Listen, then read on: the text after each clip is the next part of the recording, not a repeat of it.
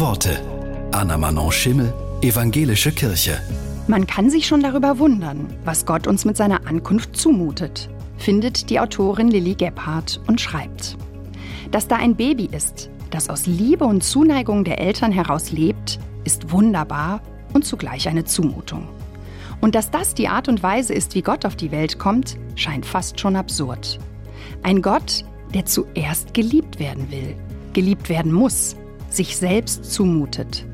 Ein Gott, der in Beziehung hineingeboren wird und auf das Funktionieren dieser Beziehung angewiesen ist. Dass er sich selbst dem Funktionieren menschlicher Beziehung anvertraut, ist unglaublich. Was für eine Aufwertung und Hochschätzung des Menschen.